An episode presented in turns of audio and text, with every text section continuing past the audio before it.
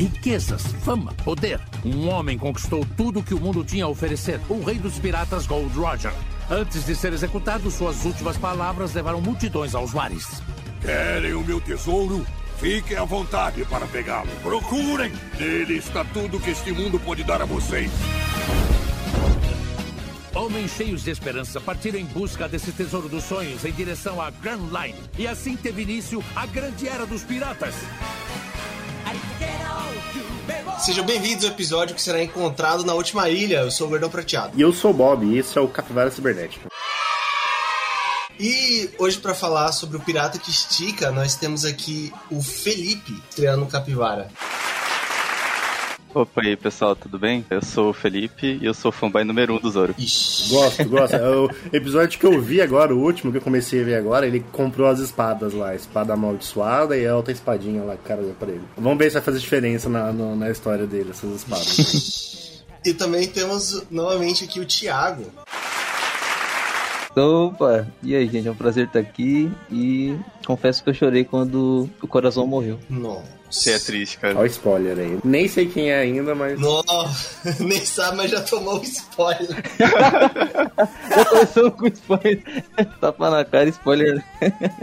Acho que até lá eu esqueço, né? Tem tanto episódio que até lá não vai fazer muita diferença. Mas vamos lá. E sigam a gente lá no Instagram, arroba Capivara Cibernética, todas as quintas-feiras, 8 horas da manhã, em todas as plataformas de podcast conhecidas nos Sete Mares. Lá na bio do Instagram você vai achar um link que vai te levar pra elas. Eu queria mandar um abraço pros 193 Cap Lovers que não seguem. Se você ainda não segue, siga, curta e compartilha. Então, bora lá.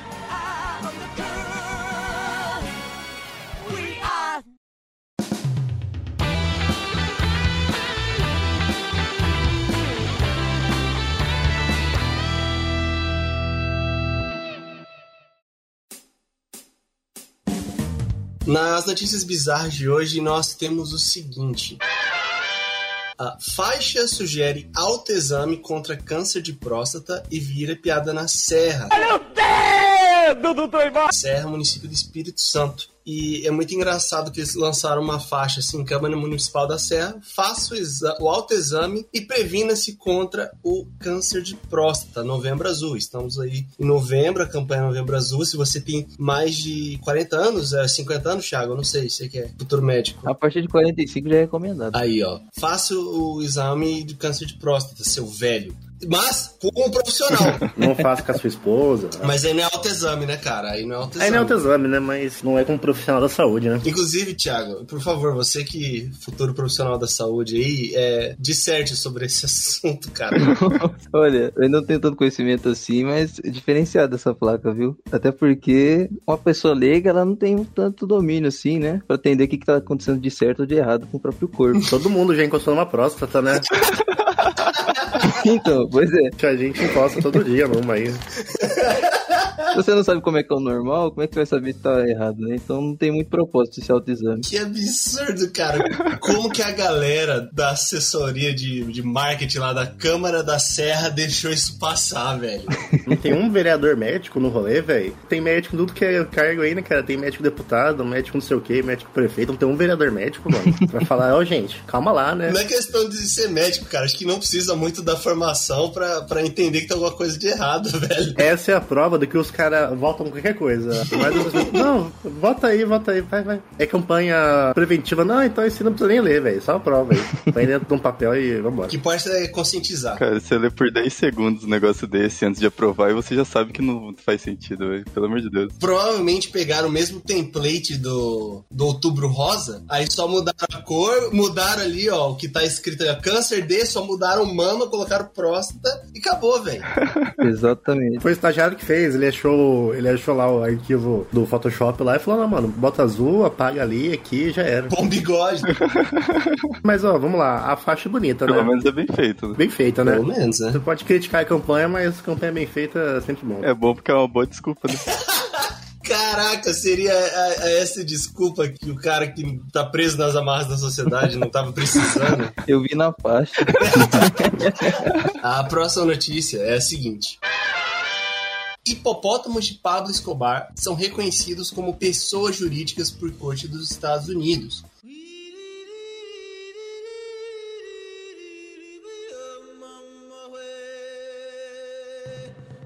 Uma corte federal dos Estados Unidos, um juiz aí, em sua consciência, reconheceu os hipopótamos lá na Colômbia como pessoas jurídicas. Pra quem não sabe, esses hipopótamos aí, eles são frutos de hipopótamos que o Pablo Escobar trouxe na época que, que ele era o rei da Colômbia. Ele levou pra Colômbia, uma espécie invasora, e os hipopótamos desde então não pararam de se reproduzir. E isso é um problema violento pra Colômbia desde então. Tanto que acho que nesse ano foi, acho que mês retrasado ou passado, foi liberado a castração de todos os hipopótamos na Colômbia. Ah, eu achei, eu achei que era a caça dos, hipo, a caça dos hipopótamos. Não, não, não. Fala, mano, tem que caçar de bazuca, né? Só não deixa eles se reproduzirem, mais nada. É, você mata eles, eles não reproduzem, não sei se você sabia. Morto não reproduz. Mas um, um juiz maluco dos Estados Unidos é, começou a reconhecer cada animalzinho ali como pessoa jurídica. Pra você ver que tem juiz maluco em todos os países, não só no Brasil. Deixar a crítica aqui, ó. A gente acha que só tem louco aqui, né? Fica a reflexão aí, gente. Eu tenho certeza que os hipopótamos devem ter ficado muito felizes com essa conquista. E eu também fico feliz por ele. Foi pedido de uma organização de defesa dos animais, a Animal Legal Defense Fund, abriu um pedido para que dois especialistas em esterilização não cirúrgica dos animais selvagens testemunhassem em apoio ao processo da Colômbia que busca evitar o abate. Acho que eles não querem deixar matar os hipopótamos. Coisa assim. É que assim, por conta de estar esterilizando os bichos lá, eles não vão se reproduzir e tal. É uma forma de acabar com esse problema, em vez da maneira que fazem aqui no Brasil com o javali, que é com um tiro na cabeça. Só que realmente, velho, eu acho que uma hora as pessoas devem estar caçando muito hipopótamo. E é perigosíssimo, cara. Era o animal que mais matava na África, não era? É, eu lembro que tinha parada dessa. O hipopótamo é absurdo de perigoso, pô. Perigosíssimo esse bicho, hein? Mas aí fica a dúvida, né? O que é mais perigoso na Colômbia? Se é os hipopótamos ou as Farcs, aí eu já não sei. Ah, as Farc já tá aposentada, né, velho? Eles, não, eles já não, não, fazem guerra mais. O inimigo agora é outro, então.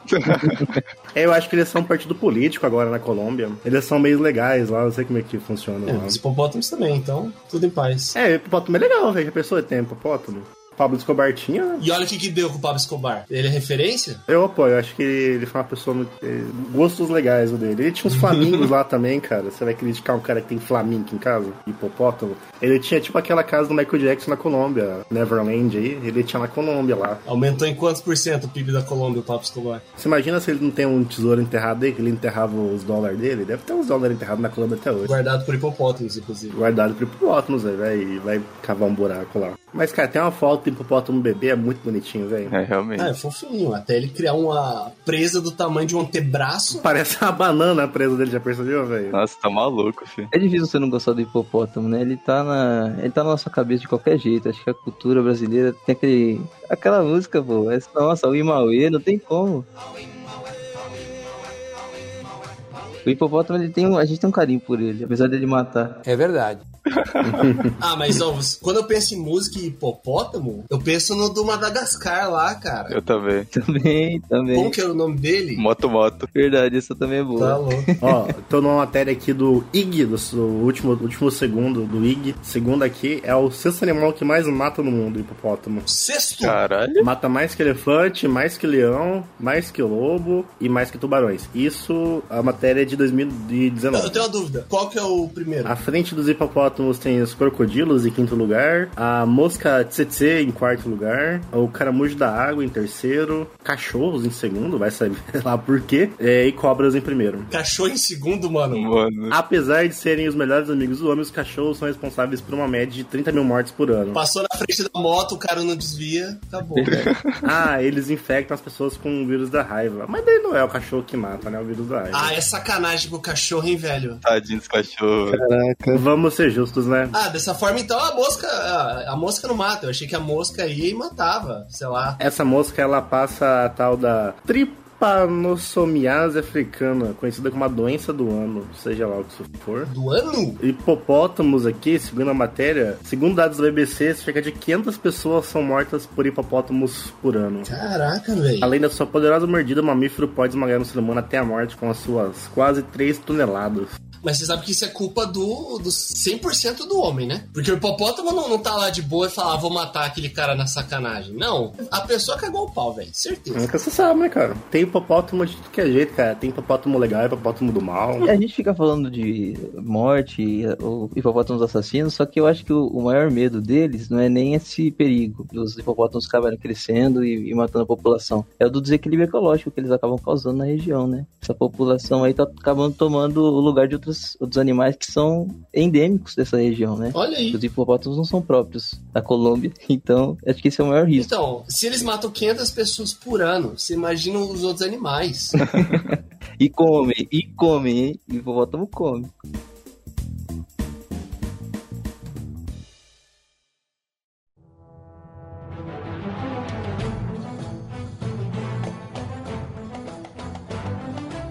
No tema de hoje, nós vamos falar sobre One Piece. O que é One Piece? One Piece, ele originou-se ele ainda continua, né, na verdade, veio de uma obra de um mangá, um quadrinho japonês, escrito por Eiichiro Oda desde 1997. E basicamente a história de One Piece é uma história de piratas com poderes que estão atrás de um grande tesouro deixado por um grande pirata. Gold Roger. E aí a história parte dessa premissa. O cara deixou um tesouro, que era o maior tesouro do mundo, e as pessoas vão atrás desse tesouro, e o mundo é um mundo completo cercado de água, dividido em ilhas, e esses piratas acabam em altas aventuras. E o nosso protagonista é o Luffy, um pirata que comeu o que a gente chama na obra de fruta do diabo, que é uma fruta que concede poderes para as pessoas, e esse pirata o Luffy, ele, o poder dele é de borracha. Ou seja, ele é tipo o Senhor Fantástico lá do Quarteto Fantástico. Ele estica, os poderes dele são poderes de borracha. Não que eu acho que toda borracha estica, pelo menos é, a ideia do autor era essa. E One Piece é uma das maiores obras da atualidade. E eu queria saber de vocês aí. Eu sei que o Bob não tem tanta intimidade com a obra. Tô assistindo, tá, gente? Eu tô assistindo. Assisti 50 episódios em dois dias pra poder comentar aqui. Nossa.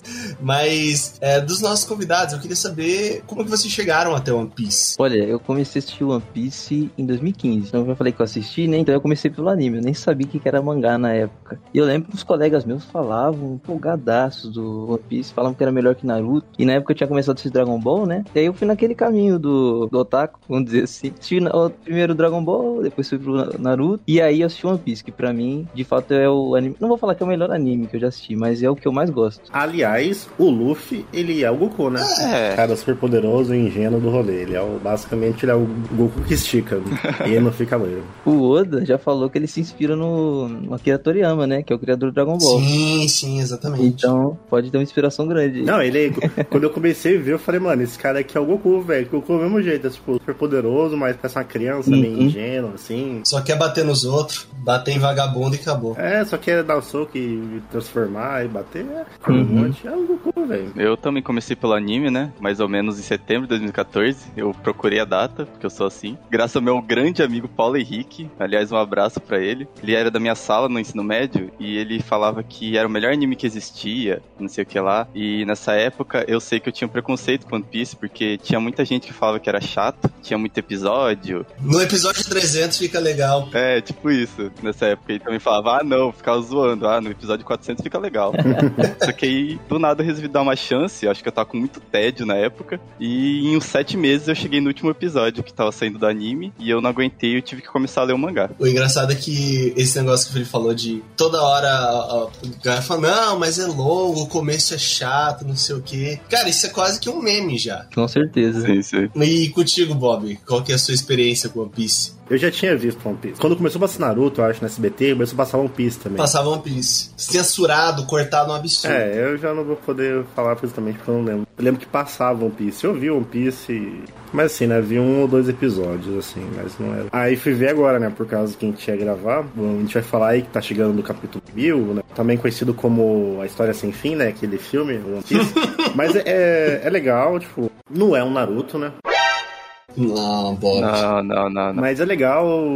De um tempo pra cá eu fiquei vendo One Piece direto. A única coisa que sempre me deixou meio assim de ver é que tem muito episódio. Aí, assim, isso é um pouco inibe, sabe? Se fala assim, é, não, não sei se eu tô com a disposição de enfrentar. Quantos episódios tem já lançado? Tá quase no meu já. É, então, é aquele negócio. Será que eu tô com tempo pra enfrentar mil episódios, sabe? É a principal questão. Mas é um anime legal, gente. Pode assistir. Desde o começo ele é legal. A gente tava conversando antes. Só do fato do cara, de no começo, a gente não ver ele ganhando os poderes, ele já começa foda. E a história já tá rolando na porrada já. para mim foi mais interessante, assim.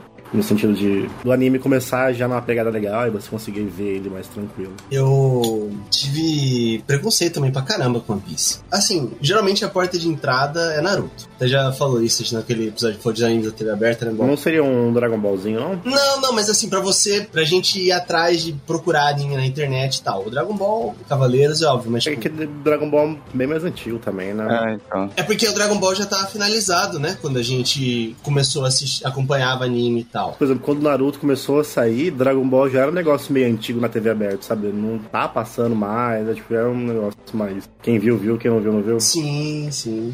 O fato de estar em andamento fez com que eu fosse atrás e tal. Só que, na época, One Piece já tinha 400 e pouco, 500 e poucos episódios. E aí, cara, você fica meio assim, mano, será? E aí um amigo meu falava super bem de One Piece. Eu falava, não, cara, eu, eu lia mangá, eu lia Naruto, eu lia Bleach, eu lia Fairy Tail, eu lia os negócios assim que, cara, eu podia estar lendo One Piece no lugar dessas coisas, mas enfim. Eu demorei, acho que eu fui começar a ler One Piece em 2013, eu acho. Eu falei, eu não vou assistir esse anime. Eu não vou gastar, gastar 700 episódios, que devia ser na época, mais ou menos. Sei lá. E aí eu comecei a assistir, eu comecei a ler o mangá e eu debulhei o mangá. Eu li, tipo, 500 capítulos do mangá em uma semana. Meu amigo. Caramba. Eu destruí o mangá. Só fazia isso. Só fazia isso. Segundo ano da faculdade, fazia nada. E aí, cara, desde então, velho, eu parei de ver One Piece, tá, de ler, acompanhar One Piece por uns dois anos. Eu tava ficando saco cheio de uma saga aí. E eu falei, ah, velho, que droga. E aí, quando eu vi falando super bem de One Piece, eu voltei a ler faz uns dois anos. E aí eu, pá, debulhei, comecei a ler de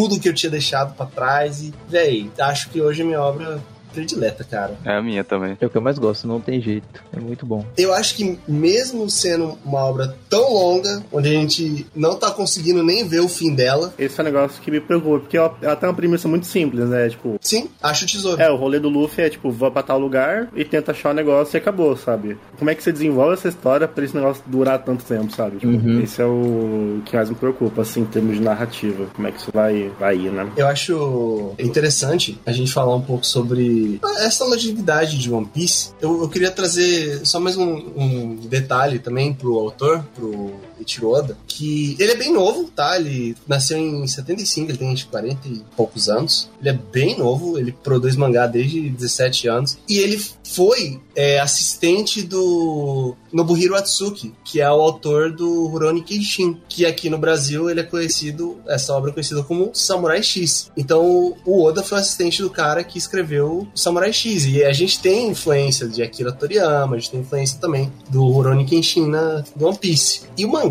cara, ele é de 97. O anime é de 99. A gente tem mais de mil capítulos do mangá serializado semanalmente desde 97. Agora, é, assim, a gente tem umas pausas às vezes, de- geralmente de uma semana, mas cara, uma produção ininterrupta, tanto do anime quanto do mangá, desde o final da década de 90 até hoje, cara. Uhum. A gente tem mais de 20 anos aí de produção de, de One Piece. E, obviamente, isso acarreta na grandeza que é One Piece, sendo a história em quadrinhos de volumes, obviamente, mais vendida do mundo, cara. Mais de 490 milhões de volumes de One Piece foram vendidos no mundo. E é disparado, né? É muito à frente do segundo colocado. Sim, sim. O segundo colocado eu acho que é o Asterix. E, tipo, é uns 190 milhões à frente do Asterix, cara. É outro nível. É outro nível é bizarro. Eu acho massa também que a gente sabe que, infelizmente, os mangakas, eles são quase que escravizados, né, lá no Japão. Sim, sim. Só que o Oda, reza a lenda, que quando ele tinha 4 anos, ele descobriu que, que fazia um mangaká. E a partir dali ele falou, cara, se eu trabalhar com isso, eu não vou precisar trabalhar na minha vida. então a gente percebe no One Piece que ele gosta demais do que ele tá fazendo, né? Isso é transmitido pro, pro leitor. Eu acho isso muito legal. Ele estuda muito, cara. A gente tem muita referência nas obras de One Piece que você, tipo, se, se você dá um- uma olhada um pouco mais profunda nos detalhes, você vê que o cara estuda muito. Uhum. Estuda muita coisa. Você tem referência de coisas do mundo inteiro, meu. Com certeza. E também tem um detalhe: a questão do que o Thiago falou do, do mangaka ser um serviço cachorro. O Oda faz um bom tempo que ele não aparece em público, né? Sim, pois é. Ele tem medo, eu acho, de aparecer em público. Ele tá recluso numa caverna desenhando o mangá. Eu acho que na internet, se você procurar aí Tiro Oda, tem umas três fotos dele, olha lá.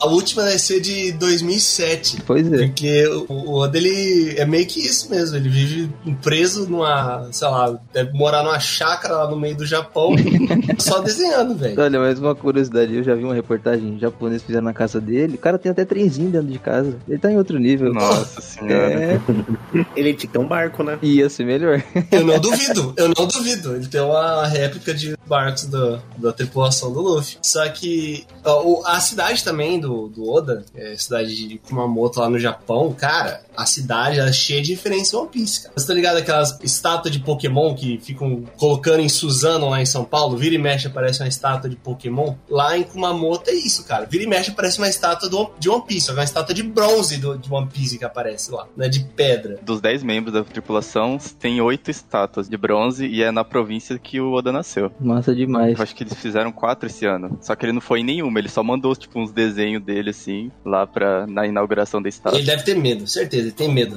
Com razão. Também tem o negócio do Covid, né? Deve ser isso também que. O cara ele trabalhou tanto, pra vocês terem ideia, hoje, atualmente agora, no momento da gravação, a gente tem publicados 1031 capítulos de One Piece. 1031 capítulos de mangá, cada um tem mais ou menos umas 17, 18 páginas e tal. Então, em média, ele já deve ter desenhado 18 mil páginas de mangá, cara. É muita coisa, velho. Pois é. Nossa, tá maluco, cara. Fora o que ele já fez antes, né? Porque ele já publicou alguns one-shots antes dele começar a produzir One Piece, né? One Shot são, são histórias únicas, é, fechadas ali, não são séries. Inclusive, é, tem one shots que ele publicou que foram a base para One Piece, que é a obra da vida dele. Que desde sempre você vê que o estilo de desenho dele é bem.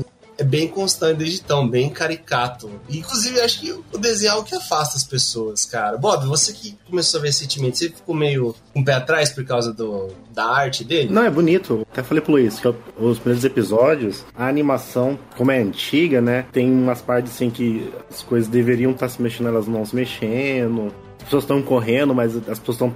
Assim, a ideia é que pessoas estivessem correndo saindo de um lugar, mas elas estão paradas. Mas o traço é bonito. Como é antiga assim, sabe? É, a- as cores são um pouco apagadas no começo, mas é, é bonito, sabe? Não, não chega a incomodar, assim, é bem bonito o, o- o desenho. Eu, pelo menos, gostei. É, e ele melhorou muito, cara, com o passar do tempo. O traço dele. Se você achou bonito agora, imagina como tá agora. Pois é. Isso é verdade. É só aproveitando que o pessoal falou de one shot, faz uma recomendação pra quem tá assistindo. Se você gostar de One Piece pra caramba, engajar no anime, né? Ou no mangá, esses one shots já foram publicados aqui no Brasil. Em um mangazinho que faz um compilado desses one shots chama, chama Wanted. Foi publicado pela Panini. Tá à venda, acho que na Amazon, se alguém quiser se interessar. Não sei se a Amazon patrocina o Capivara Cibernético, mas Jeff Bezos. Podia, hein? Pode mandar, Bezos. E também, em relação ao desenho, cara, se você pega o anime, obviamente a arte melhorou muito por conta também tecnologia, processo produtivo. Mas mesmo assim, cara, a gente tá chegando no capítulo, ou no episódio 1000 do anime. Cara, são 24 minutos de cada episódio, então a gente tem uma média ali de umas 400 horas de anime. Eu fiz uma continha rápida aqui, sem contar filme, especial, só os episódios do anime. A gente tem 17 dias ininterruptos de One Piece.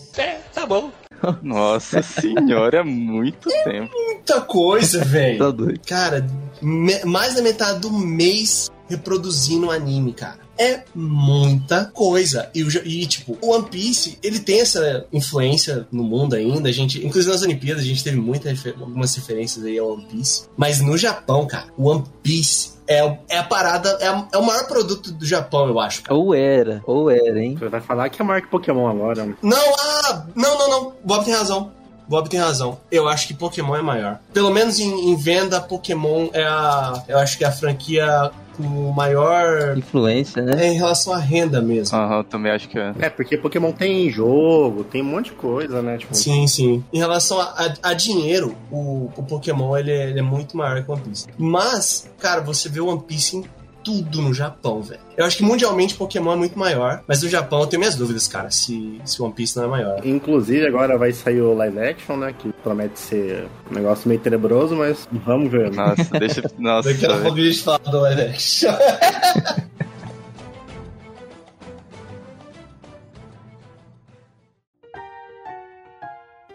A gente falou que é uma obra muito longa, longeva, tá aí faz anos sendo publicado, mas por que acompanhar, cara? Por que insistir num negócio desse? Eu acho que a pergunta tinha que ser, por que tão longo? Ah, velho. Eu acho que o One Piece é um negócio, na minha opinião, é algo que ele é longo por conta do esmero do autor, cara. Porque o Oda. O One Piece, Bob, era pra acabar em cinco anos, cara.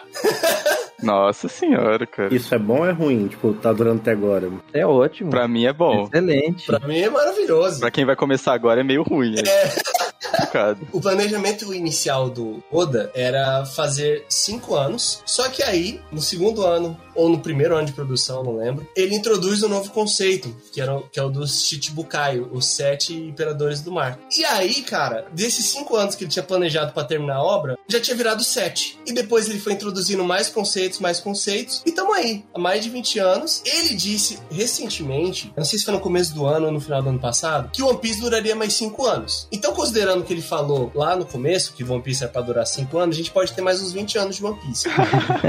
acho que dessa vez tá perto de acabar assim, pô. Cinco anos acho que se faz. O Oda tá correndo mais com a história, dá pra perceber. As coisas estão andando mais. Isso é verdade. Mas o, o fato de ser longo são detalhes que ele coloca e que é engraçado, porque para cada resposta que a gente tem em One Piece, a gente tem mais umas 50 perguntas na história. Fora que tem muita coisa que não foi respondida até hoje, né, cara? Exato. Ele faz questão de. Tanto que você. Se você pegar hoje pra é, ler ou assistir One Piece diretão, você vai ver uma referência. Uma coisa que é falada, apresentada no capítulo 300, e ela só vai gerar resultado no capítulo 700. Sim. Então, é longo porque ele é muito detalhista, cara. É, o meu medo, assim, é ser muito longo e a história desgastar, sabe? A história começar a parar de fazer sentido em alguns pontos, falar, olha, podia ter partir daqui, sabe, fica meio assim e tal, e não precisava mais disso, já contou a história do personagem, pra que que estamos acompanhando? Eu acho que se fosse pra acontecer isso, já era pra ter acontecido, cara, porque já faz uns 20 e poucos anos que existe a obra. Eu não sei, eu para mim eu, acho que o cara é um gênio, porque pra ele conseguir manter tipo tudo certinho assim e não ter tanta ponta solta, cara, é, sei É lá. porque eu ainda não vi, eu vou ver, daí é a minha, é minha preocupação. A gente tá chegando no capítulo. No, no episódio 1000 do anime, no capítulo 1030 e pouco aí do mangá. E ele tá apresentando um personagem relevante ainda. Em mil capítulos, ele. Não, na minha opinião, ele, ele não repetiu tantas coisas assim, tantas estruturas. E, na minha opinião, eu não sei do- dos meus confrades aí, mas o mangá tá, na- tá no melhor momento, cara. Concordo. Tá excelente. Esse arco de agora tá maravilhoso, cara. A história de One Piece no mangá e no anime também, né? Ela tá no auge. O meu medo é depois disso, entendeu?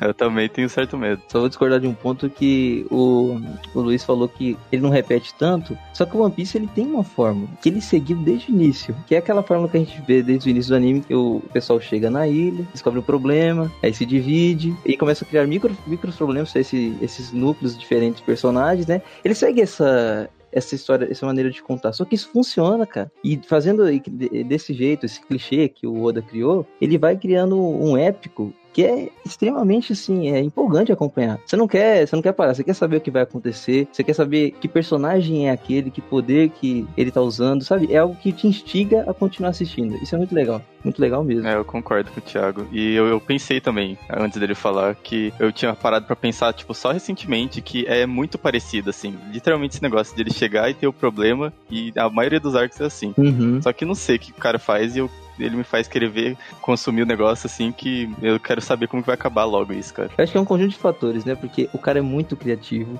com poderes, com personagens, os personagens são carismáticos. Sim. Muito. Nossa, então tudo isso faz a gente é, se manter preso ali aquela, aquele, aquela nova história que tá surgindo, porque cada ilha é um mundo novo que tá se abrindo pra gente. Porque pra quem não sabe, é, é, o mundo do One Piece são basicamente ilhas, né? Então a gente vai ver que cada ilha é, tá revelando todo uma- um horizonte novo pra gente descobrir descobrir, junto com o autor e com os personagens. Isso é muito legal. E aquela premissa dada no primeiro episódio, no primeiro capítulo, de que tem o tesouro do Gold Roger e eles têm que achar o tesouro, ainda é mantido. E ainda é a mesma estrutura, tipo, ponto A, ponto B. É, então, acho que nunca vão achar esse tesouro aí.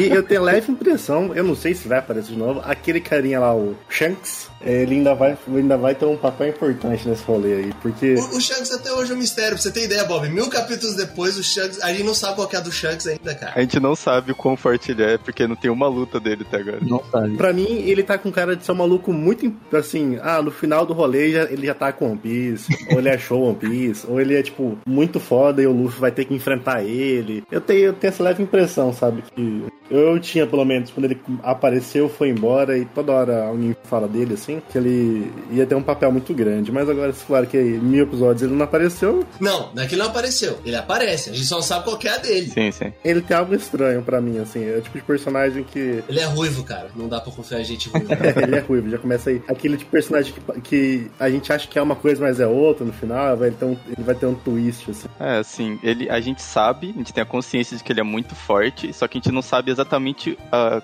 mensurar isso, o quão forte ele realmente é, porque não teve nenhuma luta dele até agora. Só isso, tá ligado? Apesar dele aparecer todo final de arco. Sim, sim. maluco assim de One Piece é que, por mais que ele, ele seja aquele tipo de obra chamam de, de shonen, né, que é aquela para jovens meninos, adolescentes e jovens adultos. Só que geralmente esse, esse gênero ele, ele geralmente é cheio de lutas e tal, tipo que a gente tem maiores exemplos, obviamente, Dragon Ball, Cavaleiros, Naruto. Só que o One Piece, cara, ao longo dos anos, ele foi se mostrando muito mais algo que é levado pela mais pelo plot, pela história, do que pela luta. Tanto que, se for de flashback, a gente tem flashback torto e direito, cara. E flashback faz parte. Sim, sim. Nossa, tem muito flashback. Isso é uma coisa pra quando você tá começando a ver, te tira um pouco da história, assim. Porque às vezes quebra o ritmo, sabe? Você passa tipo meio episódio vendo um flashback, daí volta a treta, aí no próximo episódio começa um flashback de novo. Aí, tipo, 15 episódios é, é tipo Dragon Ball, que você passa 20 episódios da mesma treta. Ou Dragon ou Cavaleiros. Eu vou dar um segredo, Bob. O flashback do One Piece, velho. O flashback é o que faz você achar a obra maravilhosa, cara. Ah, mas é demais às vezes, sabe? Quebra o ritmo do- quando você tá vendo assim na empolgação e aí não vai, tipo, não vai, você fala, cara, não vai. E tem uma coisa assim, apesar de claro que não tem tanta luta, o, o Luffy lutando é muito legal, porque tipo, ele tem uns poderes que você não tá acostumado a ver, sabe? E ele usa de maneira muito engraçada, sabe? Tipo, Sim, velho. o jeito que ele dá os golpes é muito legal. E tipo, eu queria ver mais disso às vezes, sem interrupção, sabe? Porque é realmente, cara, é muito da hora. E aquele negócio, é igual Naruto, né? Eles têm que ficar cantando os golpes à torta direita. Então hora. Como, como não sei o que, pistol, bazuca, mas, cara, o jeito que a animação é feita e que ele usa os poderes é sempre muito divertido de ver. O velho. Luffy foi um personagem, o, o Oda deu esse poder pra ele no início, poder de esticar pra ser engraçado. Foi- é só fazer piada esse poder. E convenhamos, é um poder apelão, né, velho? É, de certa forma. Acabou desenvolvendo um personagem de forma que ele se tornasse um poder super apelão, mas não era nem um pouco a ideia dele. Tanto que no começo o Luffy ele vira e mexe, faz alguma piada que estica alguma parte do corpo só pela piada. Como a gente tava conversando antes, né? O Luffy é aquele meio Goku, né? Tipo, ele é o cara. Ele, ele já começa o desenho bem poderoso, né? Então. E é o cara ingênuo, né? Tipo, ele tem esse negócio de. Ele é uma criança ainda no desenho. Ele é bem ingênuo, né? Tipo, aí ele tem o sonho dele, é, quer realizar aquilo, mano, e na ingenuidade, sabe? Não vai ligando muito pras coisas. Mas, Bob, isso é outra coisa legal que você tá falando. Porque você pensa, você tá no início do anime, que o poder do Luffy é muito apelão. Só que conforme o mundo vai crescendo, você vai descobrindo quão pequenos são o grupo do Chapéu de Palha, né? E os desafios que vão se apresentando pra ele. E essas coisas fazem com que a gente vá andando junto com a história e se empolgando com os personagens. Isso é uma coisa que dá pra notar no começo, quando ele já enfrenta o, o Bug a primeira vez, a gente já vê, tipo, não, o, assim, a, gente já, a gente já tem a, a boa noção que a, que a tripulação dele é pequena no começo. Depois que ele junta. Até onde eu vi, ele juntou até agora até o cozinheiro lá. O, Sanji. é, tá, tá ele, o Zoro, a Nami, o Sanji, o Sop e os carinhas lá que são irmãos do Zoro, não sei qual que é o rolê dele. O, pô, o Luffy já tem um puta trabalho pra conseguir tretar com, com o Bug, né? Porque o poder do Bug também é puta pelão, velho. E ele tem um puta trabalho quando ele vai enfrentar o. Todo mundo ele teve um puta trabalho até agora, sabe? Nenhum das lutas foi fácil. Eu não sei se ele vai enfrentar o Smoker agora, se vai ser, porque no episódio que eu vi o Smoker ainda não mostrou o poder dele e dizem que ele tem um poder, né? Então vamos ver o que vai acontecer. Todo mundo, Bob, todo mundo. Você olha o poder de, de alguém e fala, mano, que apelativo. ah, de cara, sim. Alguém consegue mostrar algo sempre apelão de alguma forma. É que aquele negócio, né? o, o, seu poder é tão apelão quanto sabe usar, né? E, tipo, o Luffy usa bem os poderes dele, né, cara? Uhum. Isso que eu acho legal. Ele sempre. É, não é aquele negócio, tipo, ah, ele tá aprendendo a usar os poderes. Não, mas ele sabe usar, velho. Ele sabe fazer o rolê. Deixa com ele que ele vai resolver. E eu quero muito que ele tenha. Eu não sei se ele vai ter, mas eu espero que ele tenha uma transformação. Porque anime que não tem transformação não é anime. Ah, não. Tem que evoluir, né? Tem que evoluir. Cabelo mudar de cor, tem que sair um poder dentro dele, tem que mudar, ele tem que ficar vermelho, tem que botar uma capinha mágica, alguma coisa assim sem dar spoiler, o Luffy, ele. Acho que não só o Luffy, né? Mas sempre que a gente vê alguma coisa muito criativa, uma pessoa usando um poder de uma forma completamente maluca, eu acho que é muito fruto da criatividade do, do Oda, que pensa em cada coisa. Cara, recentemente no, no mangá, eu não acho que isso é spoiler, porque não vai interferir nem um pouco na história. Mas ele fez, cara, um personagem um, que tem um poder de, de um. Ele se transforma num dinossauro, aquele Triceratops. E, cara, esse cara, ele tem um poder absurdo. Tipo, absurdo assim, no sentido de, mano, maluco, maluco. O cara, ele começa a girar uma parte do corpo dele lá que não faz sentido algum. é muito bom. Não faz menor sentido. Ele começa a voar. É um Triceratops. Como que um Triceratops voa, cara? E acho que essa é a parte, uma das partes mágicas de One Piece, porque você racha o bico disso, pô. A maneira que alguns poderes são usados de uma forma completamente maluca, nem sempre faz sentido, mas é completamente maluco. Você acha muito bom, muito engraçado e, e, e se torna o personagem mais carismático também. Com certeza. E é no ponto certo, né, cara? Ele não exagera demais. Aquela pergunta que eu fiz antes de como acompanhar. A gente. É, eu, particularmente, eu não assisto o, o anime. Eu acho um saco o anime. Eu acho muito enrolado e eu gosto muito de ler mangá, sempre gostei muito de ler mangá e desde, desde uns bons anos eu só acompanho mangá de One Piece. Pra ser sincero, o, o anime é enrolado muito pra mim, que tem, nem, tem muito flashback. Isso dá uma quebrada no, no ritmo. Não, mas no, no, mangá você também tem. É que é estranho que parece que os arcos do, do anime são bem pequenos, a duração do arco. Ah, é que você tá no começo. Fica tranquilo que vai aumentar isso aí. Acredito. É, então, você vê tipo Naruto, pô, o, o, os arcos do Naruto são todos muito grandes, às vezes, sabe? Tipo, você pega o arco da Exame Chunin é grande, tipo, grande assim, né? Demora um tempo, você consegue sentar, ver. Agora no começo, mano, é tudo muito rápido, sabe? Ah, tem o arco do não sei o que, aí tem o arco do barco de cozinheiro lá, aí tem o arco da ilha dos homens peixe, aí tem o arco. É, tipo assim, parece que corre tudo muito rápido no começo. Em termos de de subnarrativa, sabe? Ah, tem essa quest aqui, vamos lá resolver essa quest. Aí é super rápida, vamos pra próxima quest. Cara, isso aí é uma impressão que você talvez tenha no começo. Eu não tive essa impressão. inclusive, eu achava extremamente longo desde o começo. Porque se você for parar pra pensar, os caras não chegaram nem na Grand Line, que é o, digamos assim... O início. Onde é o início da jornada de todo mundo. Os caras não chegaram no, ainda no início da jornada dos piratas, entendeu? Se você for parar pra pensar, cara. É que para mim, tipo, chegar na Grand Line era para ser o fim, pela premissa, assim, e pela maneira que a gente tá mais acostumado acostumado a assistir, ia ser tipo o plot final do rolê, sabe? Ó, a história é vamos tentar chegar na Grand Line. Então, quando chegar lá, tá indo pro final já e vamos ver o que dá. Que fosse o começo da história. Mas tem que cruzar a Grand Line. Esse é o negócio. É, então, mas para mim, tipo, seria esse como se fosse o arco final, sabe? Entendi. É tipo, cruzar a Grand Line. Vamos lá achar. Que daí acaba. O que, que você espera de um ponto, de uma narrativa mais simples? É que é a jornada do herói, né? Ele vai lá, vai se conhecer, vai não sei o quê, e no final ele ganha. Ou seja, no final ele vai pra Grand Line, acha tesouro e acabou. Vai ser feliz a vida dele. Ele tá nessa. Então, exatamente. Achei que ia acabar aí, sabe? Por isso que eu achei que essa construção ia ser mais longa. O primeiro arco seria ele juntando a, a equipe dele, o segundo, sei lá. Ah, não dá pra ir pra Grand Line agora que a gente não tem um barco bom, tem dinheiro, então vamos fazer essa quest. Aí, oh, quanto seu rolê? Vamos fazer essa quest. Aí vamos pra Grand Line, aí você faz os arcos lá na Grand Line até acabar. Eu achei que seria mais assim. Essa impressão acho que o Bob teve se justifica por aquilo que o Luiz tinha explicado já. Que quando inventou de, eh, de colocar os corsários, né, os Shichibukais, aí a história começou a se alongar demais, né? E aí por isso que a gente disse que os outros arcos aqui pra frente vão ser maiores, porque vão entrar outros personagens que tomam bastante tempo da história, né? Que é uma coisa que eu gosto muito, assim, do One Piece, que ele desenvolve muito bem todos os personagens todo mundo tem alguma importância, sabe? Até mesmo no, nos flashbacks, porque o, o Bob Bob, o, o flashback, cara, ele vai estar, ele não é enrolação do anime, inclusive a, anima, a enrolação do anime, na verdade, acabam sendo as lutas, porque o mangá, ele, há muitas lutas, ele abrevia. E aí, no o que acontece no flashback, você sabe, tal personagem morreu. Você sabe que tal personagem tá morto. Aí vai lá e conta a história daquele personagem e desenvolve não só aquele personagem que morreu, você fala, ah, caguei pra esse cara na história, tá morto. Só que acaba desenvolvendo todos os outros personagens que estão perto daquele outro. Acaba desenvolvendo toda a, a narrativa daquela ilha que eles estão visitando. Então, o desenvolvimento de todos os personagens, cara. Você pega todos os personagens, não só do bando, mas dos principais vilões de cada saga, todos são desenvolvidos e eu acho que, na maioria das vezes, muito bem. Eu acho que na- ainda sobre aquela pergunta lá do como começar, né? Não tem jeito, a gente tem que escolher entre o, o anime e o mangá, né? Eu, sinceramente, acho que o anime tem ótimos pontos positivos. Primeiro deles, a abertura. Que abertura nostálgica que é a primeira, né? Sim, mano. A primeira é muito boa. Nossa, é muito boa. E a dublagem? Poxa, cara, que dublagem gostosa. Apesar do. é, acho que o Bob vai falar, né? Ele já disse que ele não gostou muito, mas a dublagem é excepcional. A dublagem japonesa original. No começo a voz do Luffy me incomodava um pouco, assim. Achava meio estranho. Agora, depois de 50 episódios, você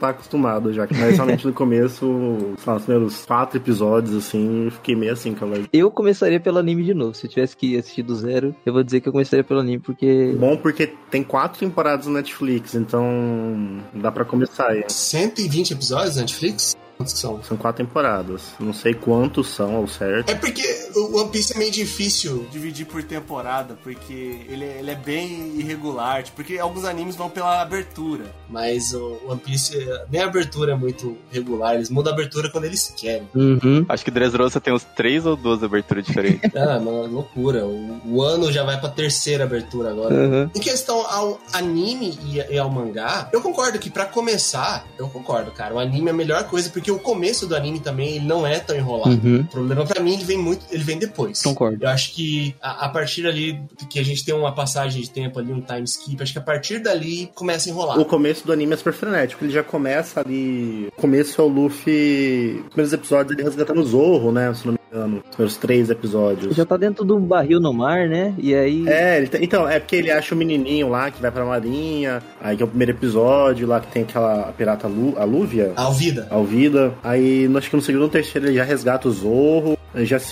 já se jogam num barco, lá no meio do mar, num barquinho, e já dali vai bem rápido. Se tivesse menos flashback, teria sido até mais rápido, mas... É, então. É, é rápido, assim, tipo, eu vi, ontem eu vi 48 episódios, eu acho, ou 46, uma coisa assim. E você vê, tipo, vai, mano. Como eu falei, às vezes os flashbacks te tiram um pouco da, do foco de ver, sabe? Você tá ali mais concentrado na história e ver um flashback, e te tira um pouco da, do embalo, assim, de ver. Mas você vê, mano, super rápido. É que assim, é, as primeiras sagas, tipo, a primeira mesmo, é, tinha, era quase dois capítulos adaptados por episódio de anime, né? Só que aí foi progredindo e acho que eles quase atropelaram o mangá, aí eles deram uma diminuída no ritmo e com o passar do tempo foi só piorando isso. Vai parecer um meme agora o que eu vou falar. A partir do episódio 500 começa a ficar mais enrolado. E pra mim isso também tem, um, uma questão, que eu tava meio órfão de anime, sabe? Desde o final de Naruto, eu não sentei pra ver nada, assim, tipo, nada novo, pelo menos. Eu tava só revendo coisa. Então, revi Cowboy Bebop, que tô revendo, revendo de novo. Revi Evangelho, revi Digimon, revi uns Pokémon. Agora, ver algo que eu nunca tinha visto, tava, tava meio órfão, tava à procura de algo. E parece que eu vou ver One Piece. Não sei se eu vou ver tudo, não sei se vou ter essa paciência monstruosa de ver tudo, mas é legal, cara. E é um negócio que eu gostei, assim, que é diferente dos outros animes, que é muito caricato, sabe? Pra caramba. Parece muito. É, é é tudo muito doido, assim, sabe? Os personagens são bizarros, poder bizarro. É muito influência de Dragon Ball isso aí, cara. Muito influência de Dragon Ball clássico. É que mesmo no Dragon Ball, ainda é um negócio mais é, pé no chão, assim, sabe? Tipo, o- os personagens eles se transformam e tal, mas eles são mais seres humanos. Irmão, o tal Pai Pai voando numa pilastra, cara, pô, não é, não é pé no chão, cara. Todos os seres humanos são, tipo, desenhados como seres humanos, vamos dizer assim. Você não tem, tipo, uns caras super gigantes, tudo desproporcional, sabe? E isso é legal. Cara, e com o passar do tempo vai aparecendo cada vez mais personagens bizarros, assim, né? Vai.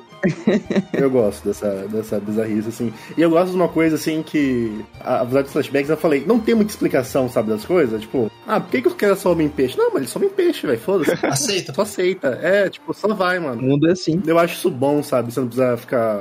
Quando tem essa preocupação de explicar tudo muito assim, eu acho meio chato. Quando só vai, mano, ó, o bagulho é assim, velho. O mundo é esse. Se você não não quer ver, não vê. Se quiser ver, mano, é isso aqui. Eu diria, assim, que o anime é bom até o, o time skip, e depois que passa o time skip, a pessoa deveria considerar começar a ler o mangá, se, fica, se achar que tá muito chato o anime, assim, sabe? Porque se você pegar os episódios recentes, episódios recentes não, dos últimos cinco anos, eu acho, ele tem uma formulinha que eu acho muito desgastante. Que ele pega, tipo, os primeiros cinco episódios do, do anime e ele recapitula o que aconteceu antes. E aí, ele pega as lutas e estende as lutas muito, cara. Muito. Tanto que hoje, às vezes, você tem episódio do, do, anime que adapta metade de um capítulo do mangá. É, isso aí tá foda. Você tem uma abertura muito longa, uma abertura de dois minutos e meio, que é muito diferente de, do padrão, ou dos animes que são lançados. Você tem todo esse recap aí que é chato, cara. Eu abandonei o, o, anime por conta disso. Eu também. Isso é uma coisa também, Luiz. Pelo menos assim, até agora onde eu vi, os episódios de One Piece, eles parecem menores do que os outros animes. Não sei se, se alguém teve essa impressão. Porque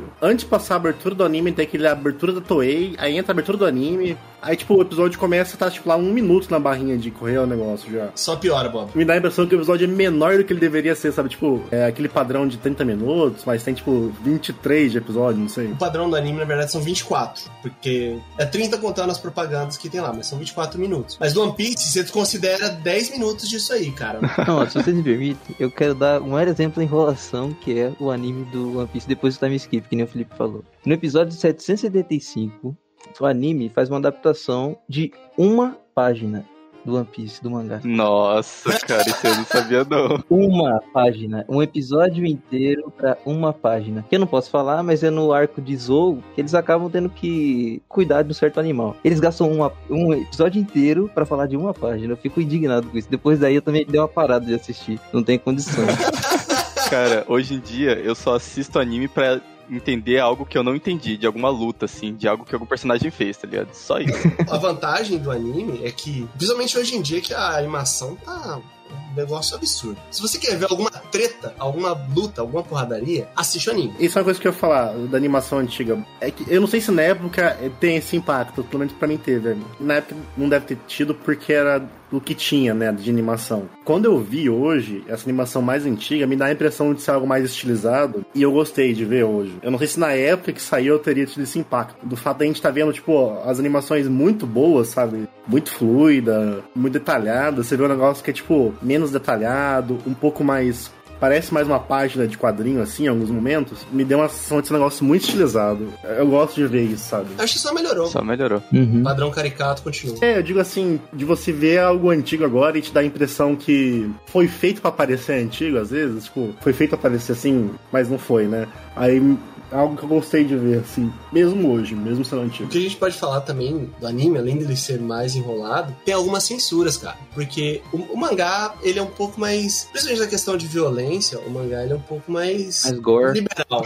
é, mais liberal. Não seria mais gore, mas ele é mais liberal. Tanto que tem um personagem que ele sofre um golpe, um personagem super importante que ele sofre um golpe, e no mangá ele perde metade da cabeça. No anime ele, sei lá, fica com o olho roxo, tá ligado? Uhum. Então, pelo fato também de você ter o acesso livre pra qualquer um assistir o anime, pra crianças assistirem o anime. E acho que o mangá ele é um pouquinho mais violento. O anime dá uma leveza muito maior do que às vezes a história pede, na minha opinião também. Então acho que isso é é algo que eu não, não gosto tanto assim do anime. Só pra defender um pouquinho o, anime, acho que um lado ruim que a gente pode falar do mangá é pra quem gosta de colecionar o mangá. Porque o mangá do One Piece começou custando R$10,90, volume 1, R$10,90. Coisa boa, né? Coisa boa. Até que pra época era meio caro ainda, mas era R$10,90.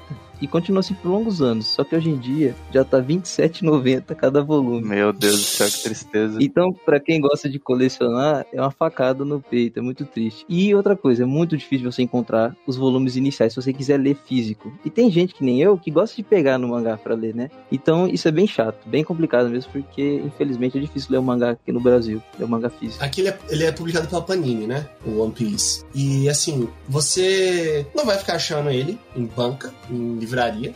É muito melhor você pedir pela internet direto do site da Panini ou, de uma Amazon aí da vida. Sem contar que no Japão, por exemplo, a gente tem lá a revista, né? A, a revista semanal com diversos mangás que é. Que, a que publica One Piece é a Shonen Jump. Acho que é a maior revista. Weekly Shonen Jump acho que é a maior revista de mangás do, do Japão. Aqui cara, a gente só vai ter acesso a isso traduzido oficialmente quando chegar o volume. Vai chegar. Hoje é muito mais rápido, obviamente, do que antigamente, mas só vai chegar depois de um tempo. Então, a gente só vai ter a tradução oficial em inglês do mangá. Já o anime não, se você tem ali a Crunchyroll, acho que passa o anime de One Piece duas horas depois que foi exibido no Japão, com legenda oficial e o caramba. Verdade. Então o acesso também, óbvio, falando de forma lícita, né? É, É muito mais difícil do mangá do que do, do anime. Agora, de forma ilícita, a gente tem vários meios. Aí, assim, eu, eu gosto de ver os animes, principalmente por causa de cor, assim, como o mangá nunca é colorido, às vezes me, per- me perde um pouco, assim, eu gosto, pode me julgar aí, vocês. não, mas eu entendo. eu entendo, eu entendo. Eu gosto de ver, de, de ver coisa colorida, eu, eu acho mais legal de ver. Eu li os mangás de Naruto mais pra saber o que acontecia do que realmente pra querer ler, por essa falta de cor, assim, então Então, eu peguei o gosto por mangá no Naruto, assim. é, pode ser uma barreira é, pra quem, por exemplo, tá acostumado a ler quadrinho, tem mais cor e tal, o negócio é um pouco diferente, mangá às vezes é meio assustador nessa parte. Inclusive, é até engraçado, porque o Oda a gente falou que ele é um gênio e tal, desenha bem, mas às vezes ele, ele faz umas loucuras, tipo, teve um personagem recentemente que no mangá ele desenhou com o cabelo preto. E chegou no anime, o cabelo do, do personagem é loiro. E assim, o anime ele tem consultoria do Oda. O autor fala como que é a cor dos personagens. Mas ele mesmo desenhou o personagem com cabelo preto no mangá. Então, também o mangá não é muita referência pra isso. É realmente é difícil identificar esse tipo de coisa. Ainda mais quando o autor não ajuda. Sim, sim. Uhum. É, eu acho que o Felipe falou de entender. Às vezes é mais fácil você assistir o anime pra entender a luta. Porque a gente falou que o traço do Oda tá mais evoluído, né? E, e tá desenhando demais. Só que é muito poluído. É bastante sujo o mangá. Sim. Realmente. Então, quando tem luta, é complicado você acompanhar, viu? Você tem que. Luta em mangá é foda de entender no geral. As do Naruto também não eram, tipo. Parece que perde impacto às vezes do, do mangá na luta. Ainda mais quando vai aumentando o nível de poder. Ficando cada vez mais absurdo. Sim, ó, mas eu vou te falar, acho que as vezes que eu mais fiquei impactado com coisa que aconteceu no One Piece foi lendo mangá. Porque o Oda trabalha muito bem as viradas de página. É um negócio muito bom fazer isso. Porque você não tá esperando por o que vai acontecer, né? Quando você vira a página, tá lá, bum, na sua cara. O personagem tá custando trocentos. Eu não vou, não vou dar spoiler, né? Mas a recompensa de tal personagem aumenta. Cara, você fica. Essa é uma das partes mais legais do One Piece, né? A hora de ver as recompensas dos procurados lá. Nossa, e tem um negócio também que achei estranho, é a Marinha. Eu achei que a Marinha ia, tipo, ser realmente os caras do bem, assim, sabe? É uma inversão que, que é muito bem trabalhada. A hora que apareceu, eu falei, não, mano, tem os caras do bem aí, né? Tudo bem que a gente acompanha um cara que, em teoria, ele não tá bem do lado certo da história. Ele é vagabundo. Luffy é bandido. Ele quer ser um fora da lei, tá ligado? E é tipo, a galera quer ser do bem, não, é só uns gangsters só, eles são só uma máfia. É, assim, é uma das coisas da vida real que o Oda traz, né, pro, pro One Piece. É essa parte de corrupção, assim, do governo, assim, sabe? As pessoas que deveriam ser do bem, que tem as que, mesmo assim, tem as massas podres ali no meio. É, até agora todas são maçã podre. Tanto que quando começa, você começa o anime com um personagem querendo ser da marinha. Falando, eu não quero ser pirata, eu quero ser da marinha. Ele vai se juntar à equipe do Luffy uma hora, não vai? Não sei. Não podemos falar. Aí eu não sei. Podemos falar. Eu acho que isso tá meio na cara. Essa inversão de, de valores, inclusive mais pra frente, isso vira, vira também um, um recurso do roteiro de usar isso, né? Você tem, principalmente nas primeiras sagas, você tem direto falando, ah, a marinha, a marinha é ruim, a marinha é ruim, a marinha é ruim. Mas isso, é, como o Felipe falou, você tem gente ruim, você tem gente corrupta, mas você também tem gente boa. Assim como o- os protagonistas são piratas, mas eles não fazem o mal, entre aspas. Até agora eles, eles mostraram uma pirataria até agora. mesmo sendo piratas. Eles são vistos como pessoas ruins, mas você também tem piratas ruins. Oh. Desde o começo você também tem pirata. E põe gente ruim nisso. Sim, mano. O Oda ele coloca isso muito bem. Ele manda muito bem nessas construções de personagens. Tem muito personagem também que é cinza, cara. Não é preto no branco, sabe? É que o Luffy ele é um herói. Ele é que nem o Goku mesmo. Ele não é. Ele é, ele é ingênuo, só que ele também não é corruptível. Quando ele faz alguma cagada, foi 100% sem querer, mas depois que ele percebe que foi a cagada, ou ele fica de cara e vai resolver, ou, ou então ele aprende de alguma forma. Mas tem muito personagem que toma decisões que você julga duvidosas, personagens que, quando você vê a história deles, o background deles, você fala, ok, entendi porque que fulano é assim. One Piece, cara, nossa. Continue, Bob, continue. One Piece é muito bom. Pelo menos assim, vou, vou terminar de ver o que tá na Netflix, porque tá mais fácil de assistir, né? E eu tenho umas outras coisas que eu quero ver, que eu preciso fazer aquele. acessar de maneira não, não convencional pra terminar de assistir. Mas. A coisa que eu quero ver, porque eu, eu também tava meio órfão de, de um anime pra ver, e até, até agora, assim.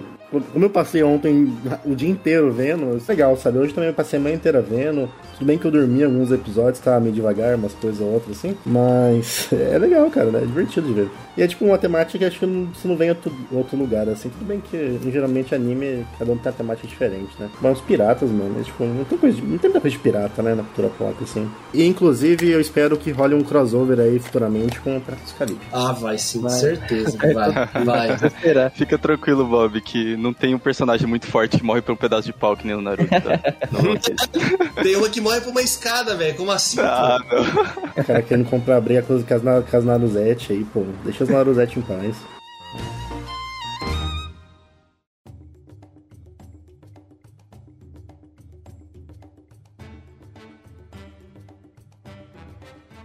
Vamos falar sobre o futuro de One Piece? Porque a gente tem aí mil episódios agora, mais de mil capítulos do mangá. Talvez a gente esteja começando a vislumbrar o fim de One Piece. Mas enquanto esse fim não chega, algumas coisas têm acontecido aí. E uma delas, que foi anunciada, já teve até o teaser, escolheram os atores recentemente, é o live action de One Piece. E eu já vou deixar aqui a minha opinião que vai ser que eu acho que vai ser uma bosta por conta da loucura do que é One Piece. Não é algo fácil de se adaptar com gente. O live action do One Piece, que vai ser produzido pela Netflix, vai ser realizado pelo mesmo estúdio do pessoal que tá fazendo live action de Cowboy Bebop. Mas Cowboy Bebop, por mais que seja uma loucura do espaço, é muito mais pé no chão, então acho que vai ser uma droga. Não fizeram até um Dragon Ball decente, vamos fazer um One Piece decente? Exato. Cara, eu particularmente, eu não pretendo assistir, não. Eu só vi alguns pedaços, assim, de um, umas outras live action. Acho que eu vi um pedaço do, da do Fullmetal, mas eu não gostei também. E, cara, eu sou meio que hater de live action. Pra mim, tipo, é tudo ruim. Eu não consigo assistir, cara. O Cowboy Bebop tá prometendo ser legal, mas vamos ver. E geralmente live action de anime, principalmente anime com poderzinho, o máximo que você vai chegar e vai falar, fala, pô, fizeram um negócio legal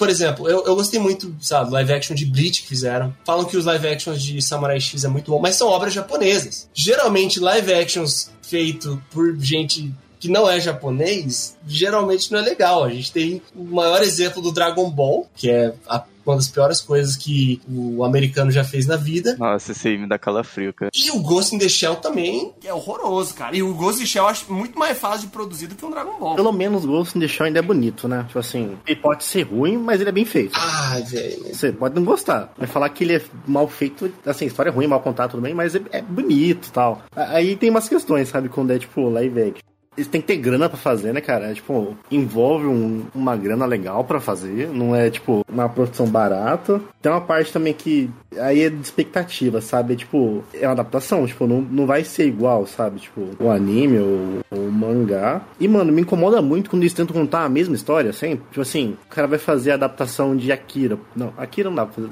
Ou, sei lá, por exemplo, Cowboy Bebop. Vai sair agora na Netflix, sai essa semana, inclusive, né? Não, você não pode contar, tipo, a mesma história, tá ligado? Tem que fazer uma outra história. Você tem que realmente adaptar, sabe? Contar a mesma história é sempre foda, sabe? Nesse sentido. Mas é difícil, Bob, fazer isso. Você acaba, além de afastar a galera que é mais fã do anime, você acaba, tipo, às vezes fazendo algo muito cagado. Porque, cara, ninguém discorda aqui do que o que o autor fez é excelente, entendeu? O perigo de você mudar o que o autor fez é fazer algo muito cagado. Não é necessariamente mudar, é adaptar. Por exemplo, são mídias diferentes, então tem coisas que funcionam em uma que não funcionam na outra. A gente já vai com uma expectativa de ver exatamente aquilo que a gente viu uh, no anime e não dá vezes pra reproduzir, sabe? Então, é, nesse sentido eu falo assim, a gente espera ver a mesma história do mesmo jeito contada, não, não funciona, é que nem tipo Cowboy Bebop. Mano, é, uma, é um anime que às vezes parece que não tá indo pra lugar nenhum, sabe? É muito episódio. É, tipo, não é pra lugar nenhum, velho. Tipo assim, como é que você vai adaptar isso? Porque ele é muito mais focado nos personagens do que na história em si. Então você fala, mano, eu, eu vi um episódio, vi o outro, parece que eu vi, tipo. Duas coisas diferentes. É, como se fosse. Como é que chama?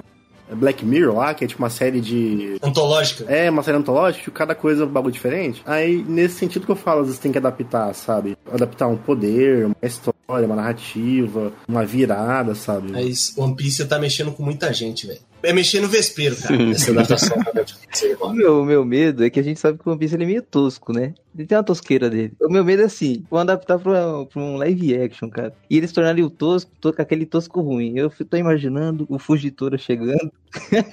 Não vou Nossa, não, velho. E fazer o tosco bem feito é foda, hein, cara? Porque você tem que ter noção. Assim, quando você vai fazer o tosco, você tem que abraçar a tosquice, sabe? Assim, e assumir a tosquice. Mano, é tipo, é tosco e vai, vai ser tosco mesmo, sabe? Sim, só que pode ser um tosco ruim que eles vão fazer. Esse é meu medo. E o cara que é o ator, ele tem que saber fazer a tosquice, sabe? Aham, exato. Você vê Aquaman, por exemplo. Não sei se a galera assistiu Aquaman, o filme. O cara que faz o Mestre dos Oceanos lá, o Patrick... Wilson. Mano, ele entrega a tosquice, sabe? Tipo assim, ele sabe que é tosco, mano. Ele, não, mano, beleza. Ele entrega a tosquice bem entregado. Tem gente que não consegue entregar. É foda isso, mano. Acho que o melhor exemplo de tosqueira do One Piece é o Mr. Two. Não vou falar quem é, né? Mas o Mr. Two, poxa, é um tosco legal. Nossa, esse cara é muito bom, é muito bom. Só que o One Piece ele tem os poderes, cara. E esses poderes adaptados, isso vai gastar um dinheiro que eu acho que eles não têm. E poder que estica é embaçado fazer, hein? É, pois é. A gente foi exatamente isso no episódio passado, que o Bob falou que vão mudar os poderes da Miss Marvel nas séries da Marvel, que ela tem o poder de esticar o braço, e falaram que vão mudar isso pra não gastar tanto dinheiro. Ela não só estica, ela aumenta o tamanho também. É. Meu amigo. E o Luffy, mano, que, pô, o cara o tempo todo ele faz piada que o corpo dele estica. Imagina agora aquele, aquela computação gráfica tosca, feia. Nossa, eu não quero nem imaginar, cara. Eu não quero nem imaginar. Filtro do Snap. E é Netflix, né, cara? A gente sabe que, tipo, não é Hollywood, né? Torçamos, torçamos pra que seja interessante, no mínimo. Pelo menos pra que traga, público, né? Pro anime. É, verdade. Porque as pessoas vejam e falem, ó, cara, isso aqui falam tão bem, mas é, é terrível. Aí vai ver o que é bom. Vai ler o mangá, vai Vamos ver se é ruim mesmo esse negócio, né? Não, é- não pode ser ruim. E falando em, em Netflix, cara, eu quero falar uma coisa boa que a Netflix fez por One Piece. Vocês não assistiram One Piece dublado, né? Eu não. Não, só vi uns pedaços. One Piece, cara, ele foi. Ele originalmente chegou no Ocidente com alguns cortes, algumas censuras, lá no começo dos anos 2000, no final dos anos 2000, eu não lembro agora. Eu lembro que eu vi no Cartoon Network, e era o que passava no SBT. E a, a dublagem, cara, era ok e tal, mas ah, como tinha muito corte, muita censura, foi tipo assim: pegaram 100 episódios, compilaram em 50, cortaram um monte de coisa, tiraram o cigarro do Sandy. então você teve um- uma versão brasileira que não foi tão legal. Mas, em compensação, ano passado, cara, chegou One Piece na Netflix com uma nova dublagem, mantendo a, a edição original, É, o Sanji fuma, né? com uma nova dublagem e que, cara, eu revi todos os episódios da Netflix de One Piece. Todos eu assisti dublado. E, cara, do, pra quem tá começando, de verdade, eu acho que vale muito a pena, cara, assistir os episódios dublados. A galera que tá fazendo, inclusive, eles têm um canal no YouTube, basicamente fala de One Piece, chama dublagem, animes, mas o carro-chefe One Piece chama Mitsubukai. É um canal muito bom no YouTube, com os dubladores. E, cara, a galera que faz, você vê que é uma galera que tá entendendo do negócio gosta de, de fazer One Piece, faz com amor. Então, eu acho que, pelo menos nisso, a Netflix acertou, cara. Então, eu recomendo muito assistir One Piece dublado. E provavelmente vão sair muito mais episódios. A gente já tem, eles já estão produzindo os episódios da, da próxima saga, que é de Skypiea. Então, vale muito a pena, cara, dar uma conferida. Eu, eu acho que ficou muito bem feito. Tomara que saia, tomara que saia, porque eu não gosto de assistir legalmente. É, eu também acho que foi muito bom isso que a Netflix fez. De cara eu pensei, ah, dublado, eu tenho um certo preconceito, assim, né? Mas é, eu gostei de ver que muita gente começou a assistir e começou a gostar. Com certeza. A gente viu o boom que deu nas redes sociais, né? O pessoal falando disso. Infelizmente, o One Piece, ele, ele tá atrás do Naruto, assim, em relação a fãs, né? Aqui no Brasil. É massa você ver ele crescendo. É bom demais, bom demais. E a dublagem, ela faz parte desse processo, porque Naruto só é grande no Brasil porque chegou dublado e apareceu um Bom Dia e Companhia. Então, acho que é um grande movimento isso acontecer e ajuda aquela pessoa que nunca assistiu a ir e assistir. Tipo, tem muita gente que não gosta de assistir anime porque não gosta de ler legenda, não gosta de ficar ouvindo os áudios em japonês e tal. Eu, eu particularmente não vejo problema algum disso, eu gosto. Mas eu também entendo que não gosta e faz parte da, da nossa cultura a dublagem, porque a dublagem brasileira, na grande maioria das vezes, é incrível. Não, e pra mim tem um- uma diferença, tipo assim. Eu não sei porque anime eu gosto de ver em japonês. É tipo, por exemplo, eu tava assistindo Round Six na Netflix. Mano, assistir em coreano é muito bizarro, porque a gente não estuda coreano nunca, sabe? E japonês parece que já tá mais. já é um negócio mais perto da gente, de tanto ver anime já, de já ter visto vários animes. Aham. Ficou um negócio mais relacionável, assim, tipo, você já espera umas palavrinhas, tipo, aqueles sustos, assim, tipo, ou o próprio meme do Nani, e você fica tipo, beleza, tipo, já sei mais ou menos de entonação, o que esperar, assim, já mais, mais perto. Né? Eu gosto de ver em japonês. O negócio é que também, o japonês, pra quem não assiste anime, ele é um negócio que, que dá uma. Tipo, eu, eu, por exemplo, cara, eu não consigo assistir Cavaleiros do Zodíaco em japonês. Ah, não, também não. Eu, sei lá, não gosto. O Dragon Ball, eu consigo assistir, mas acho que é porque eu assisti o Super. Então pra mim já ficou mais natural. Mas, tipo, Cavaleiros do Zodíaco, cara, eu não consigo assistir. Eu acho que eu vi a saga de Hades em japonês, porque na época eu não achei dublado, eu acho. Eu tô reassistindo o Cowboy Bebop agora, eu assisti a primeira vez em japonês. Eu tô reassistindo o Cowboy Bebop dublado. E eu tô achando incrível, cara. Acho que a dublagem brasileira, velho, é sensacional, cara. Sensacional. Muitas vezes. Mas aí é um rolê tipo de. de mais de.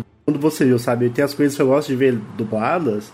E quando eu era criança, eu vi dublado e você cria uma, uma memória afetiva ou uma. Você se relaciona melhor com aquilo dublado. É tipo Cavaleiros do Zodíaco, tipo Simpsons, por exemplo. Mano, eu odeio ver Simpsons no original. Pô, mas tem coisa que é ruim mesmo, viu? Porque o baque que foi para mim quando eu ouvi a voz do a voz do Freeza em japonês.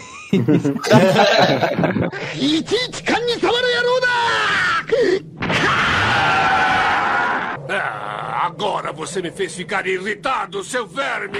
Ah! Ah, não, não aguentei.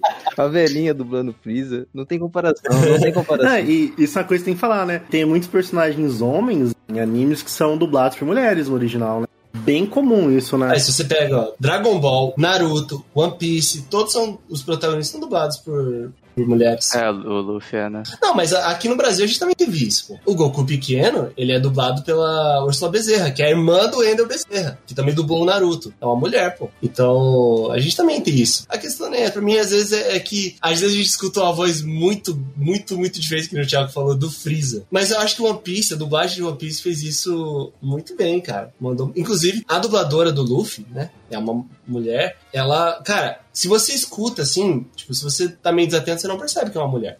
Tanto no japonês quanto no português. É que o seu cérebro também já prepara pra achar que é um homem, né? Sim, sim. Você vê um personagem masculino, você já espera que a voz. Você já associa automaticamente que é a voz de um. Eu só fui descobrir depois de muito tempo. É, por isso que eu digo assim, que às vezes é dublado por uma mulher, mas a gente nem se toca, porque a gente já acha que é um homem, e às vezes mesmo não sendo, né? Agora vai mais uma outra questão sobre o futuro de One Piece é pra onde que vai isso aí, cara? Sem entrar em spoilers, obviamente, mas pra onde que vai? Eu tenho um grande medo, velho, do Oda não conseguir terminar a obra, cara. Cara, eu particularmente também tenho esse medo aí, porque, por exemplo, teve o caso do Berserk, né? Que aconteceu isso, uma tragédia aí com o, o autor, e eu não sei, cara, eu fico com medo também. Olha, sinceramente, esse é um medo que eu não tenho, porque a história do One Piece já tá, já foi contada pelo, pelo editor dele, pelos assistentes. Então, pelo poder que o One Piece tem, eu acho que o One Piece vai ser terminado. Pode não ser terminado como deveria, com o Oda ali com a mão, com a mão em cima, dando tudo de si, sabe? Mas eu acho que vai ser terminado. Esse é um medo que a gente precisa ter. Mas é duro imaginar essa realidade, hein? O mundo sem o Eiichiro Oda. Eu falo porque a gente tem muitas obras que foram concluídas por produtores. E assim, nos animes, por exemplo, a gente tem o primeiro Fullmetal, que é muito diferente do que a autora fez no mangá. O primeiro Fullmetal, ele vai para um caminho louco. Louco, louco, louco. É muito bom, mas tem gente que não gosta e vai caminho muito louco. E a gente também teve recentemente, recentemente sim, nos últimos três anos, eu acho, não lembro. A gente teve o final de Game of É Thrones. isso que eu ia falar. do Game of Thrones. Ah, mano, eu já fiquei com depressão já, velho. É um grande problema. A gente sabe que o Oda já falou pra todo mundo o que, que vai dar, mas quando é feito pela mão do cara, é outra coisa. E também eu tenho medo da expectativa que a gente cria em relação a isso, porque a gente espera um final grandioso para One Piece. E a gente sabe que geralmente as coisas não acabam muito bem, cara. O problema é quando eu crio expectativa demais. Exato, a gente sempre vai criar uma expectativa. A gente pega, por exemplo, pouquíssimas pessoas se agradam do, do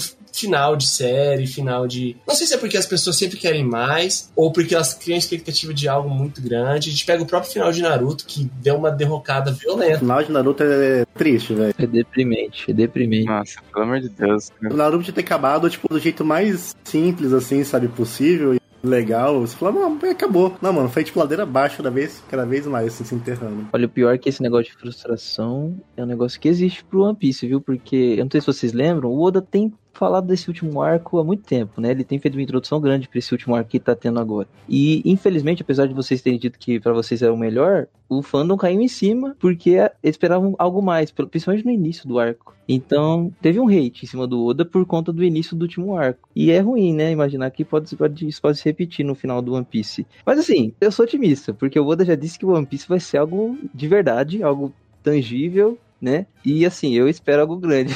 não, é, não é muito saudável ter muitas expectativas, mas eu, eu tenho. Quer ver um, um final? Eu tenho uma série que eu assisti recentemente, que é Soprano. A série que tem um final assim, acabou, você fica acabou. Era isso? Tipo, não de ser ruim, porque ela, ela simplesmente acaba. Você sabe que ela tá indo pro final, mas ela só acaba. E é um tipo um final aberto, assim, você não sabe exatamente o que aconteceu, ela só acaba. Então, mesmo que você estiver esperando algo grandioso, você fica, mano, ué. Aí tipo, você fica assim, porra, mano, mas acabou assim, é sério mesmo? E você fica, tipo, impactado pelo fato dela só acabar. Te desarma totalmente do que está esperando, assim, do que você acha que ia acontecer, do que podia acontecer. Acontece uma terceira coisa que fica assim, tipo, e aí, mano, tipo, é sério, não vai ter mais? E você fica, tipo, doido, tipo, não, não vai ter mais. E tu nem sabe o que aconteceu, tipo, ela termina, você nem vê o que aconteceu, sabe? Porque ela entra uma tela preta, assim, só, tipo, acabou. Uma parada que preocupa, que o Thiago falou, é que assim, o One Piece existe. Ele é algo físico, porque por muito tempo a galera falava, ah, o One Piece vai ser o poder da amizade, vai ser a jornada, não sei o que, algo é, subjetivo. Mas não, o Oda já falou, o, o, tesouro que tá no fim é um tesouro. Ele é algo físico. E, cara, e se chegar lá e for um negócio completamente idiota, a galera é perigoso assim. A galera pegar e diminuir um absurdo a obra e falar, mano, não valeu de nada essa jornada para chegar nesse ponto, entendeu? Eu acharia hilário se fosse isso, cara. Eu não ia achar ruim, não, pra falar a verdade. Quando eu penso no One Piece, eu já imagino, tipo, uma estatuazinha, assim, sabe? Tipo, um totem. Na minha, é o que na minha cabeça já desde o começo, assim, tipo, ah, ele vai achar o um bagulhete lá só, assim, sabe? Cara, ia ser muito bom se o tesouro fosse a mãe do Bug. Não, velho, o tesouro é o final de Hunter x Hunter, cara. Nossa, e ia levar pra outro nível. Esse é o final de One Piece. O tesouro é, é o Togashi escrevendo Hunter x Hunter. Isso é bom demais. Eu, eu acho que essa expectativa também é algo que, que eu falei. O Oda, ele vive isolado, recluso, porque as pessoas vão. Todo mundo quer saber o que diabos é One Piece. A gente não faz ideia até agora do que diabos pode ser One Piece. E se a gente pega alguma, algumas séries aí, eu vou dar um exemplo também recentemente, uma série que acabou muito merda e estragou tudo que foi feito, que foi o Attack on Titan, o Shingeki no Kyojin, que o final foi algo tão frustrante que diminuiu completamente, cara, toda a obra, toda a jornada. E One Piece tem muito capítulo e muita coisa impactante. Pra, pra sei lá, eu coloco muita expectativa, velho. Eu tenho medo, eu tenho medo. É, é isso. Meu, meu, medo é real. É, eu te entendo, Luiz. É complicado. Oremos. Cara, eu só queria dizer assim que é muito longo, muito comprido, pode dar preguiça, mas pode ter certeza que vale a pena, cara. Assim, eu já me emocionei muito em diversos momentos nesse anime e eu sei que ainda vou me emocionar muito mais com ele, cara. Que é bom demais. Dá pra chorar, dá pra chorar um pouco. Só vamos deixar aqui, alguém morre? Alguém morre? Morre, falei no... Morre, pô. E... Assim, eu falei no início, né, dei spoiler, mas tem gente que morre. Episódio que alguém morre sempre corre uma lágrima. Mas não vai muita expectativa, assim, né? É, é. Morre, mas nem tanto. Morre, mas passa bem, tá ligado? a avó do Oda boicotou a obra, é triste. Ela disse pra ele não matar muita gente. Ah, velho, velha maldita, cara. oh, mas eu acho que se você não se convenceu até agora, acho One Piece, Olha, vai uma coisa, uma curiosidade. O Oda disse que o Luffy é brasileiro. Pô, o, o Luffy é brasileiro, pô. Que é um motivo melhor que esse agora, cara. Tem um motivo melhor que esse. Ah, não, mas isso é um problema, mano. A gente não gosta de brasileiro. Ah.